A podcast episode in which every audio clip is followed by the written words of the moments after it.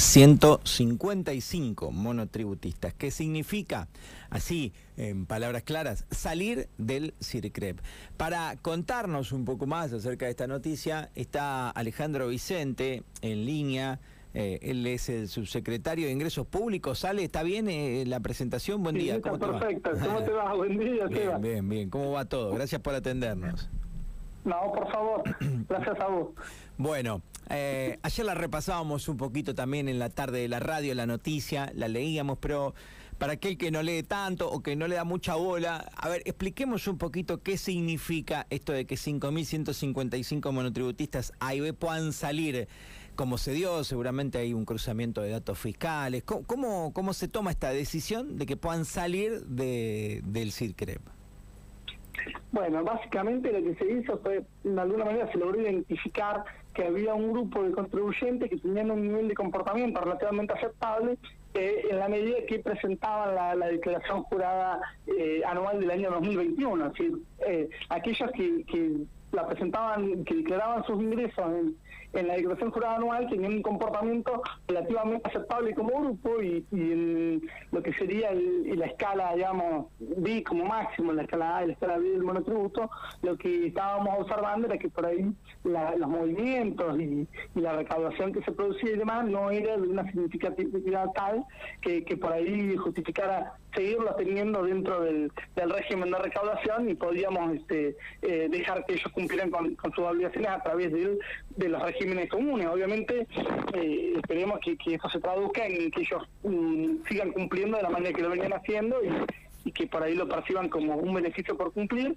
eh, para no, no volver a tener que, ingresar al sistema, de, mm, digamos, de nuevo o cosas por el estilo. Aparte, establecer algún otro tipo de accionar del, organismo fiscalizador. La idea es que, de alguna manera, simplificarles un poquito la vida. Venimos en ese, en ese trabajo desde el, ya el año 2017, luego en el, año 2019 eh, se excluyeron a más de 10.000 contribuyentes de todo rango de ingresos.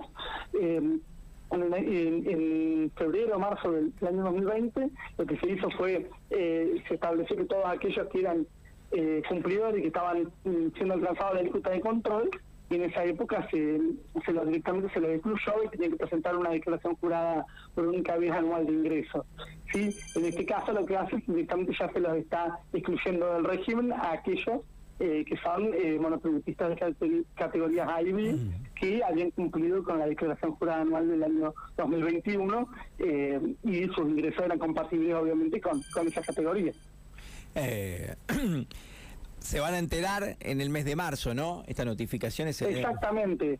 El, digamos, el régimen de recaudación le va a dejar de operar el mes que viene, además se le, van a, se le va a comunicar por domicilio fiscal electrónico, eso es lo que ajustamos ahora esta mañana para, mm, eh, para que tengan la notificación por ahí algunos la van a recibir ellos, otros su contador, pero para que tengan la notificación de que eh, están excluidos del régimen de recaudación eh, de felicitaciones bancarias. Bien, bueno, el CIRCREP es un tema no menor. El CIRCREP está en otras provincias también, ¿no? Es, es, no es pampeano nada más.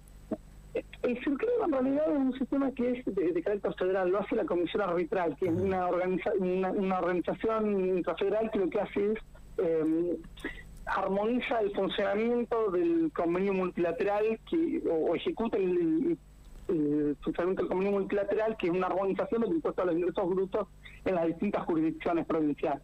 ¿sí? Eh, todas las provincias, menos dos, tienen el CERCREB, las dos que no adhirieron tienen regímenes propios de, recaudación bancaria que son eh, todavía más duros que el CERCREB, con lo cual eh, lo que hace el sistema es de alguna manera ordenar la manera en la que los bancos ingresan esas retenciones y ejecutan las alcuotas que cada provincia les, les va indicando, ¿sí? Todas las provincias lo tienen, acá en La Pampa por ahí eh, ha tenido una repercusión quizás mayor que en otros lados, pero, pero la verdad es que en todas las provincias del país eh, hay algún tipo de recaudación sobre las cuentas bancarias. Bien, bien. Ale, déjame aprovecharte que, estés en el aire del 105 para hacerte un par de preguntas que, también algunas hasta, mira, son dudas personales. Voy a aprovecharte y aprovechar tu amabilidad. Eh, en, campaña el PRO decía que, que iba a sacar el CIRCREP, por ejemplo. Hace un tiempo, hace ya unos años, Eh, Pablo Pildain, no sé si lo, lo conoces, es un contador conocido en Pico y fue secretario de gobierno, dijo que es casi un sistema perverso. Es polémico decir CREP. Eh, yo te cuento mi, Bueno, primero decime tu mirada. ¿Vos crees que hay... que, que vos entendés estas apreciaciones? ¿Qué, qué ¿Qué opinión tenés al respecto? En realidad, el, se cree como cualquier otro régimen de recaudación. No, no tiene un elemento diferencial, quizás es más molesto o más visible que otros regímenes, pero no tiene otro, componente, si se quiere, eh, distinto. Se ha ido adecuando mucho en los últimos años. Nosotros también hemos ido tomando medidas que, han ido, digamos, tratando de morigerar lo que es el, impacto del régimen cuando había algún tipo de duplicidad con otros regímenes de recaudación y demás. Eso con un trabajo de la gente de la Dirección de Renta se pudo ir logrando, sobre todo durante los años de la pandemia. Y ahí lo que eh, se fue haciendo fue tratar de ir a aquellos problemas que o, sobre impactos que generaba el sistema que fueron adecuando a, medida que los distintos contribuyentes lo, iban pidiendo.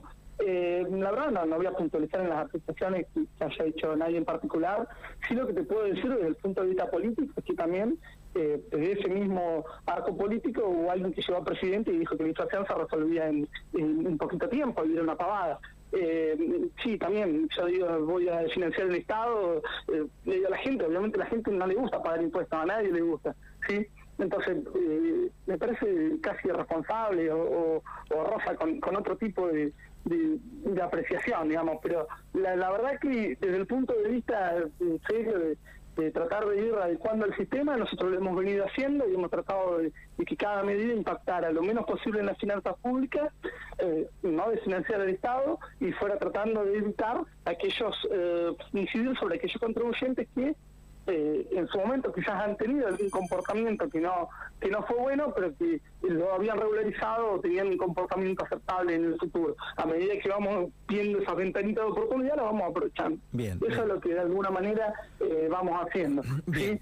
Eh, derogar el CERCREO, como se dijo mediáticamente, eh, la verdad que implica desconocer que no lo puedes derogar porque está operando en todo el país, o sea, no no es una cosa que, que vos lo, lo, puedas hacer y que si lo haces aparte, es decir, estarías perdiendo una, estarías sacrificando un trozo de la recaudación de ingresos brutos, entonces no no no me parece que, que vos eh, te puedas manejar esos temas con tanta liviandad, ¿me entendés lo que yo te digo? No, no, se entiende, se entiende eh, perfectamente.